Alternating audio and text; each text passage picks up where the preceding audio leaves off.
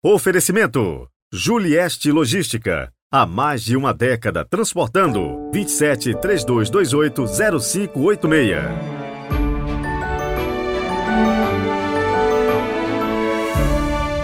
Quarto domingo da quaresma, 19 de março de 2023. Hoje, logo mais à noite, vamos iniciar aqui na paróquia do Rocio, em Londrina, o Cerco da Misericórdia e serão sete dias de adoração ao Santíssimo Sacramento 24 horas por dia.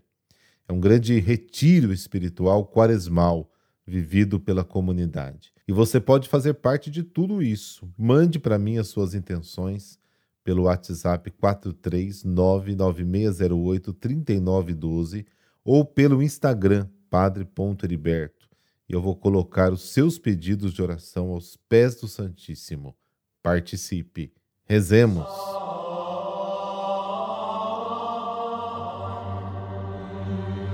Pelo sinal da Santa Cruz, livrai-nos Deus, nosso Senhor, dos nossos inimigos. Ó Deus, que por vosso Filho realizais de modo admirável a reconciliação do gênero humano, concedei ao povo cristão correr ao encontro das festas que se aproximam, cheios de fervor e exultando de fé. Amém.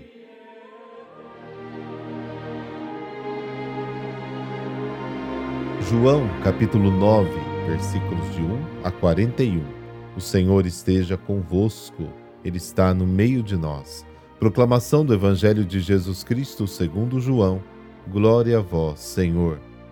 Naquele tempo, ao passar, Jesus viu um homem cego de nascença. Os discípulos perguntaram a Jesus: Mestre, quem pecou para que nascesse cego? Ele ou os seus pais?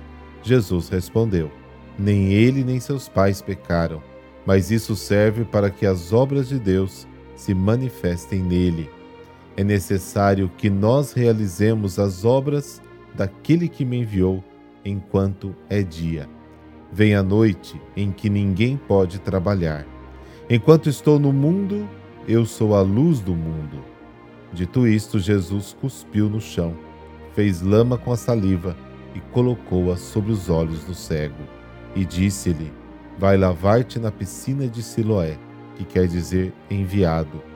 O cego foi, lavou-se e voltou enxergando. Os vizinhos e os que costumavam ver o cego, pois ele era mendigo, diziam: Não é aquele que ficava pedindo esmola?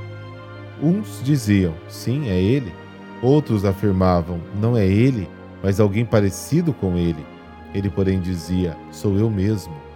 Então lhe perguntaram: Como é que se abriram os teus olhos? Ele respondeu: Aquele homem chamado Jesus fez lama, colocou-a nos meus olhos e disse-me: Vai a Siloé e lava-te. Então fui, lavei-me e comecei a ver. Perguntaram-lhe: Onde está ele? Respondeu: Não sei.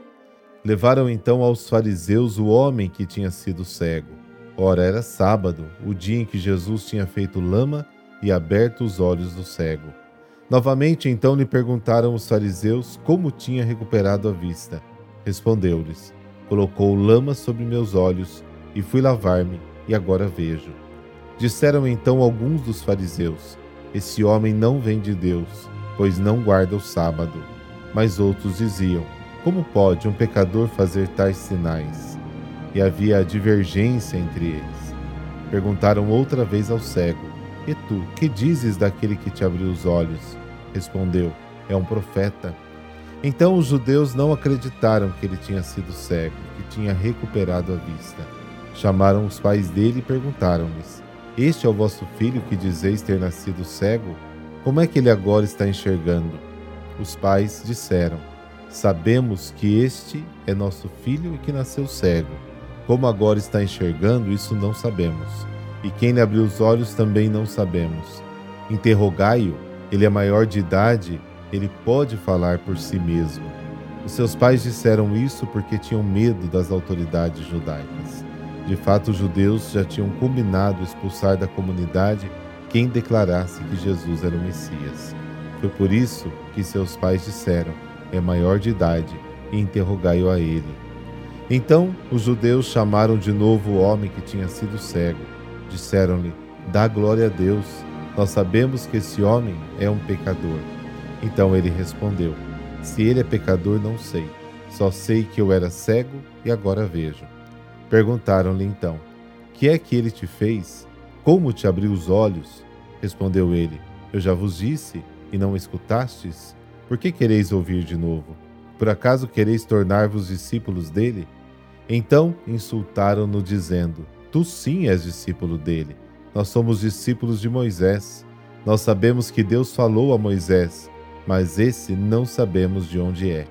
Respondeu-lhes o homem, espantoso: Vós não sabeis de onde ele é? No entanto, ele abriu-me os olhos. Sabemos que Deus não escuta os pecadores, mas escuta aquele que é piedoso e que faz a sua vontade.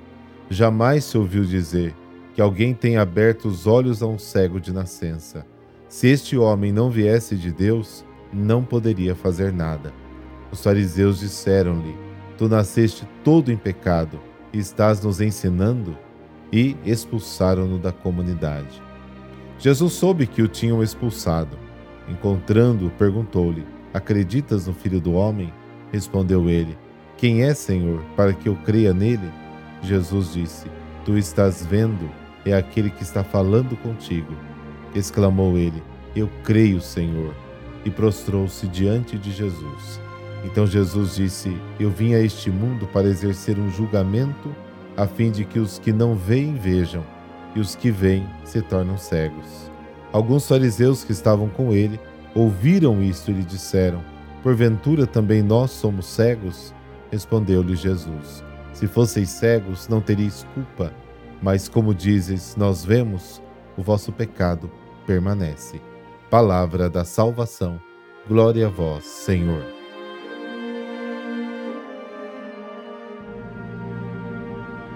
Hoje celebramos o quarto domingo da Quaresma. Caminhada rumo à Páscoa acelera, está na reta final. Também a palavra de Deus nos exorta a um empenho mais intenso e amplo para nos prepararmos adequadamente do ponto de vista espiritual para esta solenidade litúrgica que celebramos todos os anos.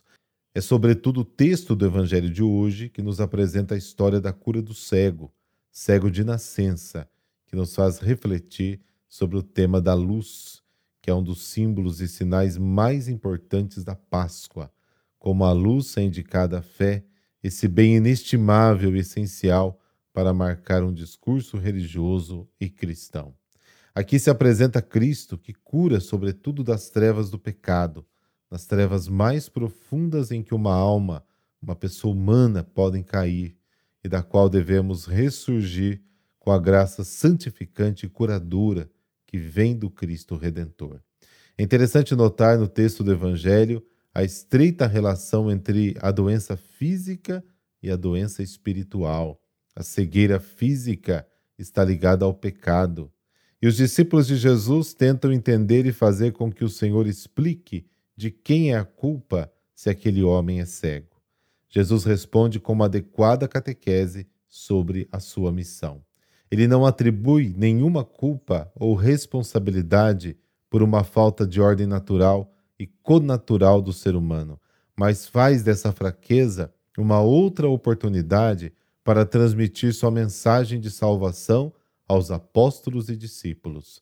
Essa mensagem que Jesus quer sublinhar no fato de ser a luz que dissipa as profundas trevas do mundo que é o pecado.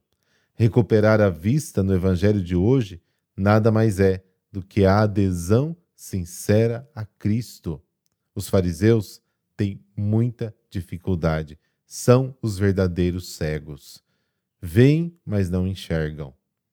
A segunda leitura estrutura-se também em torno do tema da luz, extraído da carta do apóstolo São Paulo aos Efésios, e valeria a pena você também ler, na qual o apóstolo centra sua reflexão precisamente no fato dos cristãos que chegaram à fé abandonarem a situação das trevas em que eles estavam, a falta de Deus em suas vidas, e eles embarcaram em um caminho de luz, tanto que sua vida é um caminho de luz e glória apesar de terem que passar pelos muitos vales das lágrimas da experiência humana e terrena. Quem é tocado e arrebatado por esta luz deslumbrante que é Cristo, não pode permanecer como antes, mas é obrigado a mudar de vida e dar substância moral às suas ações, ações que se traduzem em todo bem, justiça e verdade. No contexto da palavra de Deus deste quarto domingo, tem também o seu valor preciso a primeira leitura de hoje, tirada do primeiro livro de Samuel, no qual se descreve a consagração de Davi como rei do povo eleito. O rei Davi representa a figura de Cristo Rei e antecipa sua missão e função no seio do povo de Israel. Jesus Cristo, de fato, através da genealogia da casa de José, castíssimo esposo de Maria, pode entrar na história do povo judeu como descendente de Davi. É por isso que, historicamente, pode ser atribuído a ele o título de rei, o mesmo título que Jesus reivindica durante o processo que o levará à sentença da morte por Pilatos. E foi o próprio Pilatos quem fixou o motivo da condenação de Jesus. Jesus de Nazaré, rei dos judeus. A realeza de Cristo foi e continua sendo de natureza diferente da exercida por Davi. Ele é o Rei da paz, da misericórdia e da bondade. Queremos voltar hoje a este Rei singular para pedir-lhe tudo o que é necessário para que a nossa santificação pessoal, a partir dessa fé, muitas vezes incerta, efêmera, posta em crise e descuidada para ir em busca de outras certezas que não são Cristo, nas verdades que proclamou e entregou à Igreja para torná-las objeto de um compromisso existencial na perspectiva da eternidade.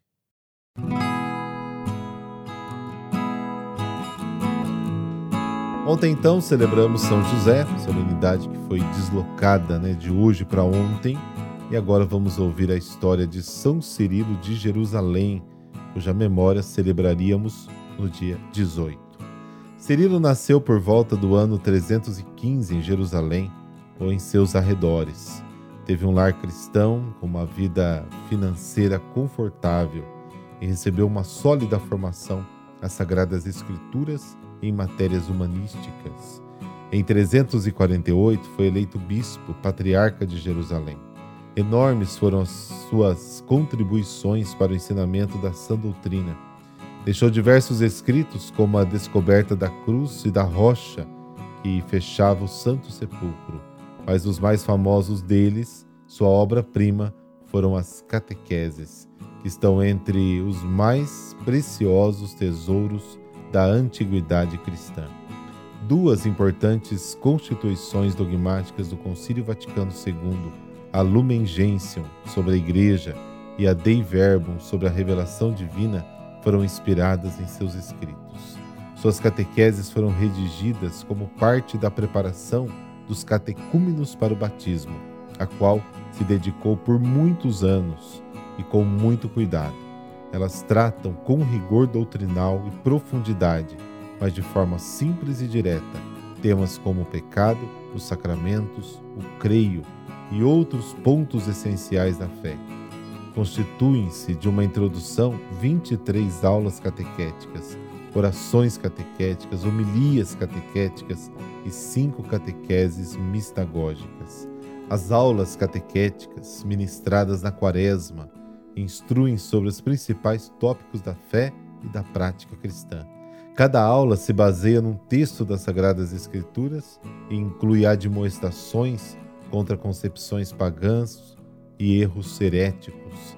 Elas são de grande importância para o entendimento do método de ensino e das práticas litúrgicas, geralmente utilizados na época, provavelmente o seu mais completo registro sobrevivente.